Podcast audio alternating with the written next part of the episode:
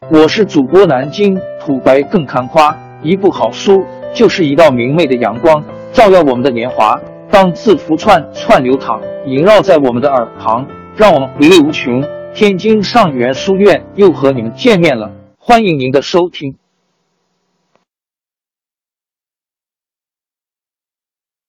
听众朋友们，大家好！开讲前先打个小广告，主播也是要吃饭的。天津上元书院，南京土白更看花。主播最新专辑《大清王朝》讲述了康熙皇帝驾崩，素有冷面王之称的四阿哥胤禛继位，抑制官绅敛财和宫廷内部党争积压的历史事件，贯穿了雍正的一生和雍正王朝。全书共计一百四十回。作为播客，我劳动我所得，付费的有声书来了。你愿意为此花钱花时间吗？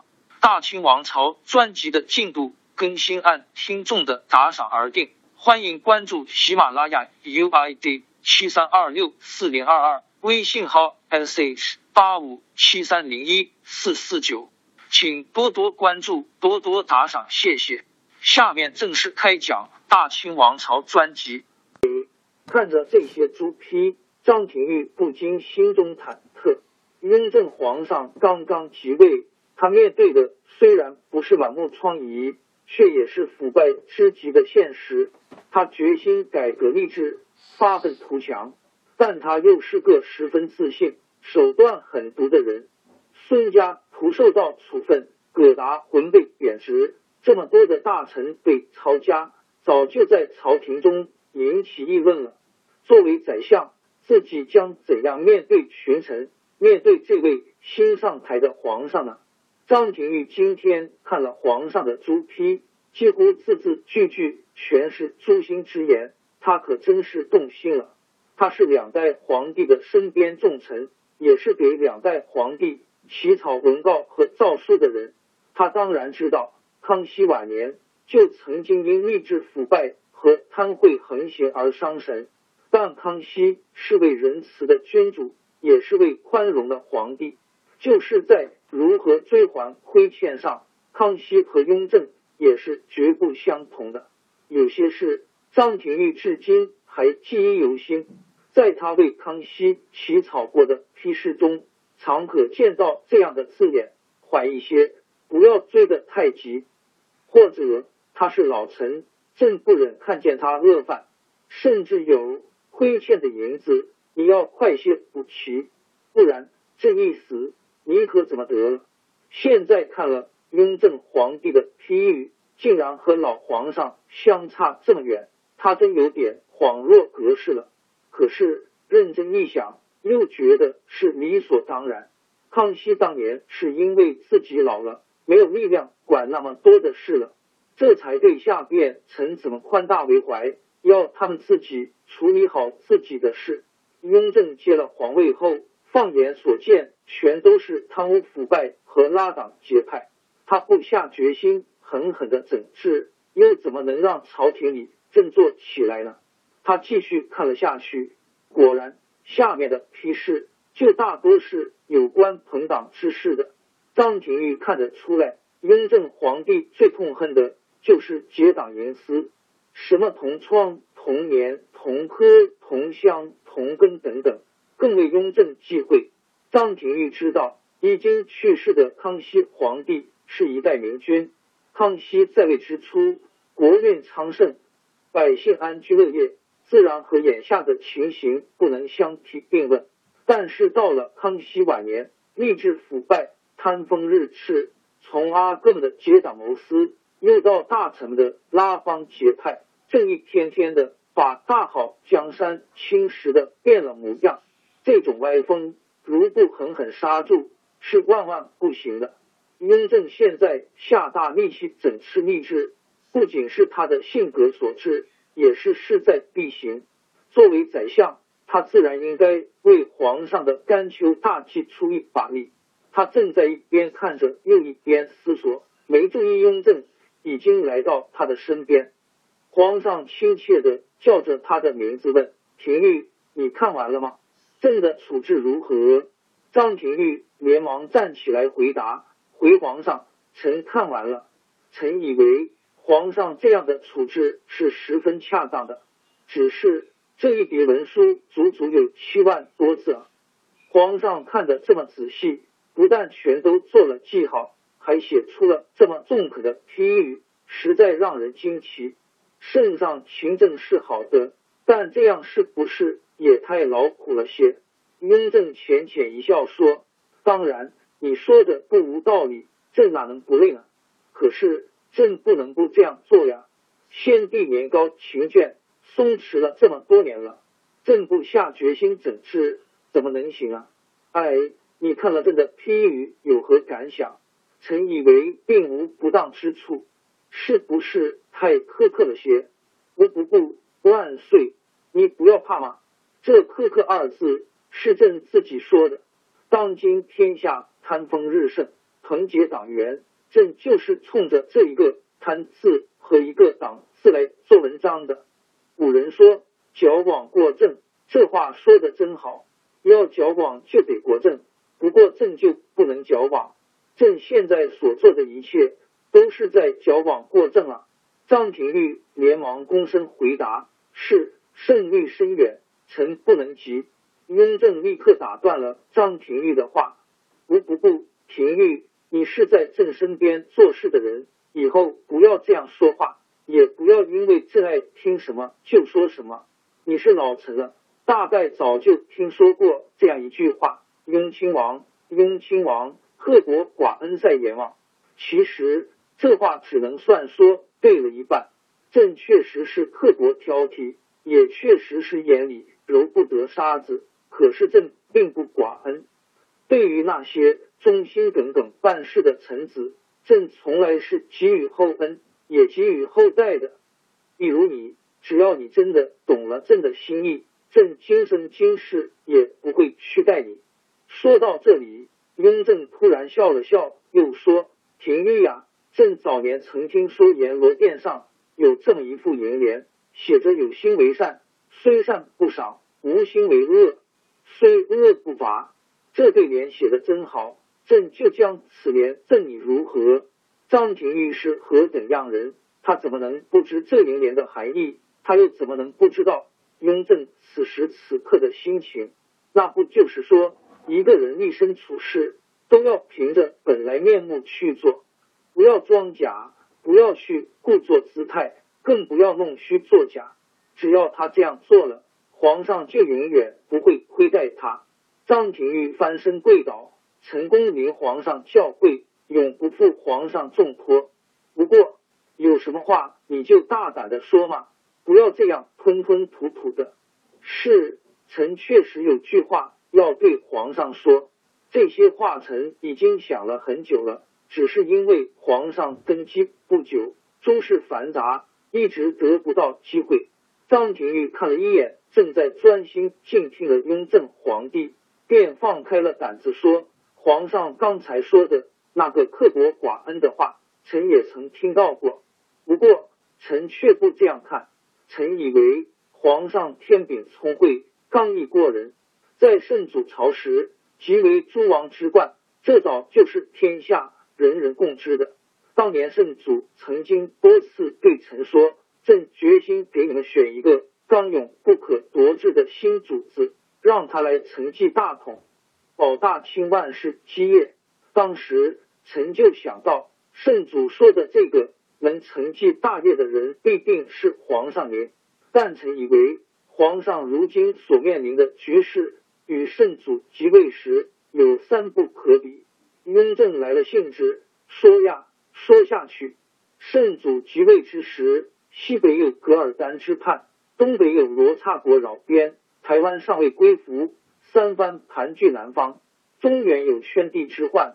河道有漕运之虞，满汉不和，权奸当朝，四方不敬，百物纷繁，所以圣祖只好竭尽全力应付。他老人家是位理乱的天子，现在皇上承继大统，内无权兼干政，外无甲兵之争，所立者只是吏治败坏，官员朋党，诉讼不平，赋税不均。而这些都是盛世中的隐忧，所以皇上是治平的天子，这是其一。张廷玉正在说着，忽然太监邢年进来禀报说：“回万岁，杨明时和张廷禄求见，皇上要不要现在见他们？”雍正没有回答他的话，却厉言厉色地说：“听着，以后上书房大臣在这里议事的时候，不许旁听，也不许奏事。”他看着邢年，胆怯的退了出去，才又说：“廷玉，你接着说下去。”是张廷玉受到鼓励，兴奋的接着说：“李乱易而治平难，难就难在李乱时可以快刀斩乱麻，可是要治平却不能操之过急，而只能慢慢来，好像是抽丝，又好像是剥胶。”皇上得耐心的去一根根的抽，一层层的剥，在这件事情上得用圣祖教会的人自觉。雍正那深邃而又黑亮的眼睛里闪着光芒，嗯，这是二不可比了。三呢？张廷玉有点犹豫，吞吞吐吐的说：“圣祖即位时尚在聪明，可万岁虽春秋鼎盛，却是己过不过之年。”雍正笑着脱口而出：“这也能算是一笔。”可是他突然停住了。哦，对对对，这是不能比。自古哪有百岁的天子呢？圣祖在位六十一年，朕不能比。圣祖在位时没有兄弟之争，可是你瞧瞧朕的这些个兄弟们，哪一个是省油灯？这又是朕和圣祖不能比的。你说的真好。也只有你才能和朕说这些话，廷玉呀，朕现在明白你的意思了。张廷玉一字一板的说：“万岁是才，朕臣一年，臣当铭记在心，永不敢忘。臣也敬奉皇上一年，愿皇上能莫察臣心，唯以一人治天下，不以天下奉一人。”好，雍正大声叫好。他明白张廷玉是说。当皇帝就要勇于承担责任，治好天下，而不能贪图享乐和安宁。张廷玉的话正中了雍正下怀，他诚恳的说：“朕赠你一年，又换回了一年，就不再赏你了。回头朕有了功夫，把你说的这话仔细写出来，描金装裱，张挂在乾清宫御座后面。”他想了一下，又说：“你那三不可比。”说的很是透彻。圣祖当年曾反复对朕说要借机用人，但朕以为所谓子承父志，更应该看重的却是这个“志”字。所以尽管圣祖那样说了，朕还是要以承之为先，承言为后。天下逆志腐败到这种地步，哪能容许朕去一层层的剥胶，一根根的抽丝呢？虽然是治平。也同样要有勇气、有决心、有胆量、有办法，还要敢于下狠心。你好好看着吧，朕一定会这样做的。雍正向外边高喊一声：“行年传张廷禄和杨明时进来。”张廷禄和杨明时在乾清门外站了好久了，可是皇上不发话，他们俩一动也不敢动。现在猛然听见皇上叫了。连忙整整袍服，一阵小跑的进来。他们报过职务姓名，趴在地上行了三跪九叩的大礼，又跪在那里静等皇上问话。可是皇上连看都没看他们一眼，却在那里伏案疾书的写字。大殿里显得十分安静，他们俩都能听到自己的心跳声了。过了好大一会儿，皇上才抬起头来。招手叫张廷玉过去，指着眼前的奏章说：“廷玉，你来看这个贵州苗民造反的折子，要用六百里加急亭寄给贵州巡抚，告诉他用兵要狠，限期剿灭，不能手软，更不准招安。”他从岸上又拿过一份奏章来说：“这个是田文镜上的变折，朕把它驳回了。”田文镜。只是个传旨钦差，正是让他到年羹尧那里劳军的，不是让他到处管闲事的，更不是要他去干涉山西财政的。这个毛病不刹住，以后凡是钦差都到处插手，还。还叫地方官们怎么过？在这里，朕还表彰了糯米，他这两年确实干得不错，有功就应该受到表彰嘛。张廷玉并不赞成雍正的处置，但他却没有开口。他为相多年，奉行的准则一直是万言万当，不如一诺。皇上怎么说，他就怎么办，而且一定要不走样的办好。听见皇上这样说，他便问皇上：“这两件要不要加急？”不必，事事都加急，以后有了急事就显不出急来了。你这就去办吧。这雍正回过头来看看跪在下边的两个人，这才严肃的说：“啊，你们二位就是荆轲的大主考吗？正等你们好久了，你们是来领考题的吧？”张廷禄首先回答。是，臣张廷禄叩见皇上。哦，你就是张廷禄，张廷玉是你的哥哥，对吗？是，张廷玉侍臣的六哥，我们是同一个太祖宫。雍正看着杨明时问：“嗯，他叫张廷禄，那么你一定是杨明时了。你的官声不错呀。听说你原先在浙江仙道，离任时只带了一传书，老百姓对你很爱戴。”还给你立了一座生祠是吗？杨明时磕了个头，恭敬的回答说：“万岁，那都是百姓父老们对臣的错爱，臣不敢谬承皇上的夸奖。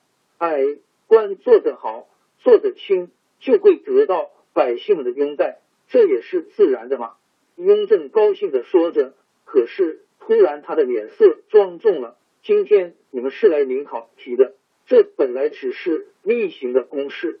可是你们知道，这是朕登基以来的第一次科考，因此朕还要嘱咐你们几句。你们两人，一个是仕宦门第，一个呢是清要世家，都是官声很好、百姓爱戴的人。如果不是这样，朕怎肯把这么重要的担子放在你们身上？可是你们应该知道，科考是国家的抡才大典，关乎着人才选拔。国家兴旺和政治安定的大事，一定要公平取士，一定要立心为公，不能偏私。不偏私是什么意思？你们明白吗？臣等明白。不，你们不明白。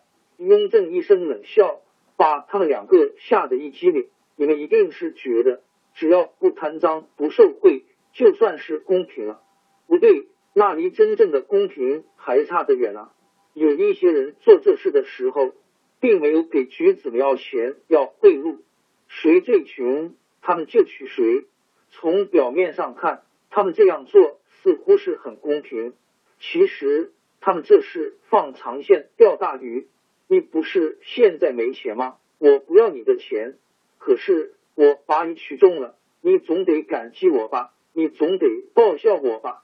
朕知道，你们一旦娶了某人。就是他们的做事了，他们以后遇上了事，或者有了好的差事，能够青云直上了，总得对你们感恩戴德吧？这样，他们就要处处事事听你们的话，也就会和你们结成朋党。瞧，这就是取名于前而收利于后，这是另一种偏私，你们知道吗？听到这里，杨明时可真害怕了，他早就听说。皇上最爱挑剔，最爱在鸡蛋里面挑骨头。现在听皇上这么一说，他可真的领教了。雍正皇帝继续说：“朕刚才说的是不要存私心，一点私心都不能有。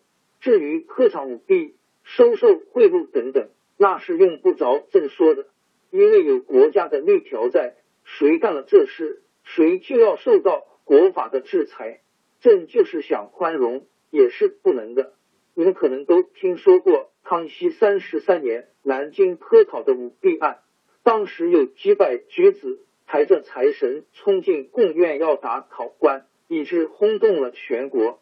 现在你们是在北京考试，朕希望你们不要也闹出这类事情来。一旦让朕发现了什么不规的行为，朕就是想恕你们，恐怕国法也不能容忍。你们听清了吗？